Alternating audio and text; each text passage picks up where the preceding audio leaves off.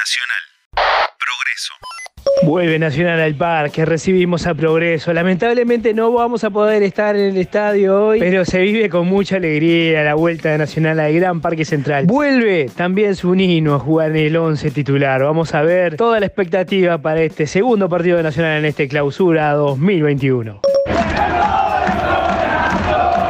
Y esta es la alegría de de tanto tiempo. El panorama será complicadísimo, pero no importa nada. Un cuadro que está abajo la tabla, otro que está arriba, uno con Vergesio, otro sin Ayes, ambos con necesidad de ganar, pero acá estamos aguantando el gaucho y vamos con todo hoy. Sin goles terminó el primer tiempo y no sé qué se vio a través de la pantalla, pero desde acá capaz que soy víctima de la emoción, pero vi un progreso que salió a buscar el partido en condición de igualdad y que las chances más claras estuvieron de nuestro lado. De hecho, hubo una tajada de Roger de la puta madre. Así que nada, contenta con este primer tiempo. Va a estar difícil. Nos vi muy bien parados, así que me encantó esta actitud para encarar los segundos 45. Trato de reconstruir qué sucedió porque volvió a la mía gritando el gol el celular para mandarles el audio. Una pelota que le quedó divina. Coleman remató perfectamente 1 a 0 el gaucho que termine ya este partido. Progreso la put, put, put madre, ese penal que no fue y lo atajó por meto. Vamos el gaucho que lo ganamos, vamos. Progreso nomás. Este partido se ganó con corazón.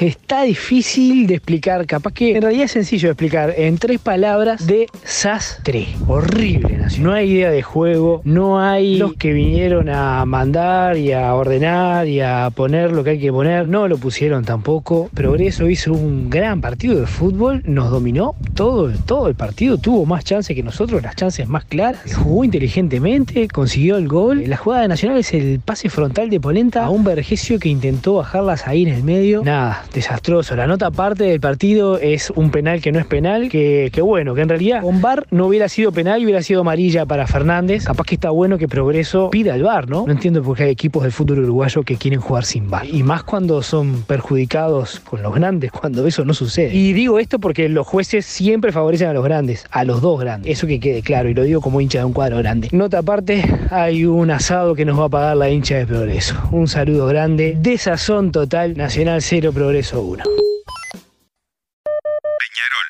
Fénix. Final del primer tiempo, 0 a 0. La bañadera hoy está linda, está, pero bueno, siempre digo, y no se puede ganar, hay que empatar.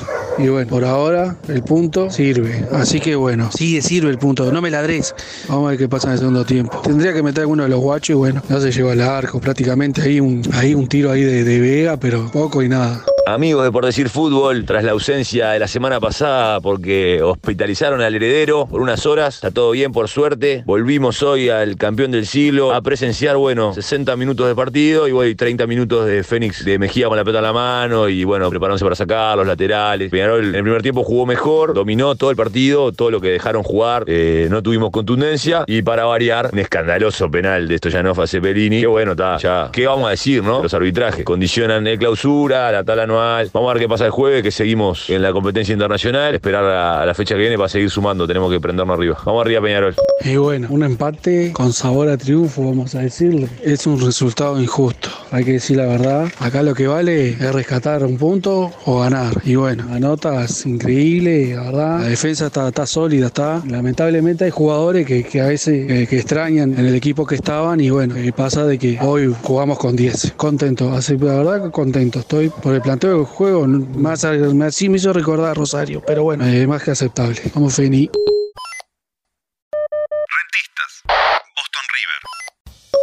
Que arrancó el partido en la cancha de rentista, hoy nos toca seguirlo por un poquito de radio, un poquito de tele, un poquito de celular y vamos arriba el Boston. Gol, gol, gol del Boston, 1 a 0, deben ir 10 minutos, el Facu la bandera, después un córner que la bajó, Barja creo que fue y metimos un gol, por suerte, hacía tiempo que no arrancamos ganando un partido, vamos arriba el Boston. Bueno que hay gol, gol del Boston. Nos ponemos 2 a 0, de vuelta el Facu la bandera, de vuelta creo que a los más o menos 9, 10 minutos del segundo tiempo, nos metimos 2 a 0, así que bueno, vamos a aguantar que ganamos este partido.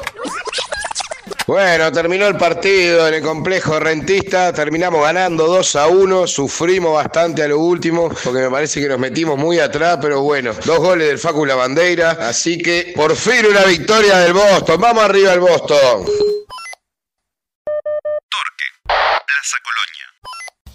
Buenas tardes, gente, por decir algo. Este, bueno, mi debut acá como corresponsal de Torque. Acá estamos haciendo el aguante en el Francini, con frío como siempre Francini acá. No, no, quise decir nada contra los tuertos, sino que está frío el clima nomás. Estamos para jugar contra el campeón, el campeón con la baja de Rizo los, los primeros dos partidos porque ya no está. Y bueno, y Torque con un lindo equipo. Afuera Teuten y afuera Orihuela. Entra Joaquín Fernández y bajaron a Pepe Álvarez, el gran Pepe Álvarez. Y Allende, el chileno, vuelve después de la citación en su selección. Así que vamos, Torque, vamos. Muy buenas tardes a todos. Acaba de terminar el partido de Torque contra Plaza. Agónico empate, agónico empate de verdad. Se dio, se logró revertir una situación que la, que Torque venía siendo superior. Un 2 a 0 en contra. Que se logra meter ese gol de Ivo Cayer, un bombazo de otro partido. Una locura, León. Y después los cambios de Pinel que le dieron un lavado de cara al partido con Nico y con Leo Sur, Leandro Sur. Impresionante, Leandro luchando esa pelota. Se vive como una victoria, se revierte la situación de lo que había sido el arranque de la apertura para Plaza. En la boca de haber perdido otros tres puntos ante un fuerte rival, por qué no decirlo, digno rival de, de buen nivel. Pero se revierte la situación, se saca un puntazo, un puntazo y se mueve la tabla. Y también se conserva la diferencia con los otros dos rivales en la tabla anual, importantísimo también. Desde el primer tiempo, todo de torque, todo de torque, una máquina. Bastante apagado Plaza, pero bueno. Acá ya ha terminado el partido, se empató contra el, el último campeón, así que no está mal. Tuvimos para, para haber hecho más goles y ganar el partido tranquilo, pero bueno, nos gusta complicarnos a veces. ¿Qué le vamos a hacer?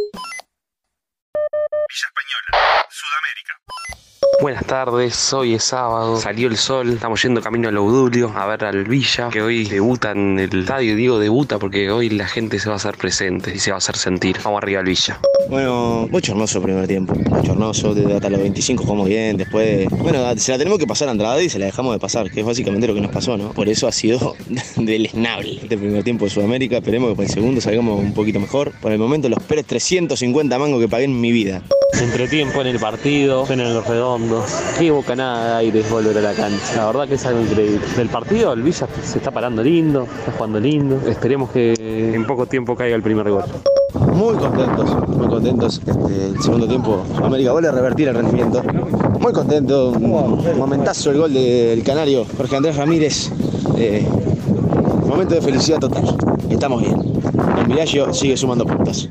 Y bueno, se terminó el partido, nos vamos con una derrota, un partido difícil, el Villa se plantó lindo en el, primer tiempo, el gol de ellos nos mató y bueno, por lo menos queda esa sensación de volver a la cancha, que no es poco en estos momentos que, que estamos viviendo. Así que bueno, vamos a ver qué es lo que sucede más adelante, pero siempre volver a la cancha es algo muy grato. Tratemos de cuidarlo y tratemos de, de disfrutarlo. Vamos arriba.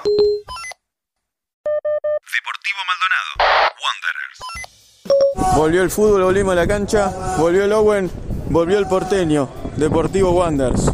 Espero que pasen todas las crejas y todo. Un desastre. La empresa, la AUF, poniendo un partido un lunes a las 3 y media de la tarde, para empezar. Segundo, eh, en el BPS no te dejan usar celular, me perdí el penal. Tercero, no, no pasan, a los cuadros grandes no los pasan. Solo la 770 relata el más grande del mundo. Qué desastre. Volvemos a la cancha, penales en cinco minutos, dos offside, supuestamente chequeados por el bar, no se entiende absolutamente nada, se entiende menos en la cancha que viéndolo por la tele. Penal para Wanderers, 2 a 0. Qué divino pegar en los momentos justos. De arranque, dos golcitos y al, fin, al final del primer tiempo, después de un descuento de ellos. La verdad, bastante bien. Final de un horripilante, de primer tiempo gana Wanderers 3 a 1, el bar aburriendo todo, a todo momento, dos minutos de tiempo adicionado, estuvo parado todo el primer tiempo. Un línea que levanta la bandera enseguida y otro que se guarda la bandera, los dos goles de Wanderers. Así estamos. Tarea casi imposible. Por delante, clara mano de Mauro Méndez, de Mauro Méndez en la previa del segundo gol de Wanderers. Después dan el penal. Muy seguro fue Orzuk, ¿eh? Muy seguro por algunos lados. Gana Wanderers 3 a 1. Completa la faena Fedorzuk, una falta que era de roja, sin embargo, no solo que no es roja, no solo que no interviene el VAR, sino que le saca amarilla a Thiago Cardoso y lo echa. Lo expulsa y lo deja deportivo, con 10 jugadores liquidando el partido en favor de Wanderers. Cuando hay que hacer un mandado, la chismosa está presente y ya sabemos siempre a quién designa en ese caso. Cuando Tenfield no te puede comprar el voto, te manda para la B. Así funciona.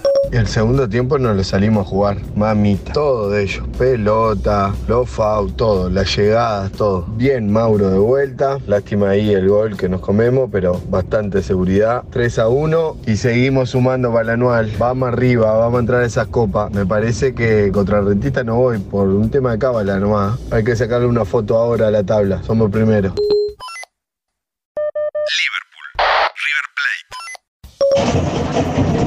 Hoy sí, desde temprano cómodamente instalados en nuestra casa, en el estadio Belvedere, acabamos de vivenciar una situación que es el reflejo 100% del Liverpool de la Babaneta 2021. Un trío de jugadores acá contra, contra la raya. Estaban haciendo el viejo y querido Coca-Cola. Eran ellos, eh, Santiago Viera, Mauricio Lofreda y Alan Medina. Uno de ellos, no vamos a decir quién, el intento de dársela a un compañero mediante una volea la tira al medio de la tribuna. Pero el medio, esa pelota cayó 14 escalones más arriba de, de lo que él pretendía. Una señora llena de dificultades físicas le alcanza la pelota Mauricio Lofreda, quien antes de darse vuelta y seguir con su precalentamiento, le dice muchísimas gracias doña. Este Liverpool eh, es esto, ¿eh? lleno de buena gente y con un montón de limitaciones técnicas que nos tienen los pelos de punta desde incluso antes de comenzar el partido. El jugador no vamos a decir quién fue para no quemarlo en la radio. Eh, digamos, ese Viera, es muy obvio, eh, Santiago B.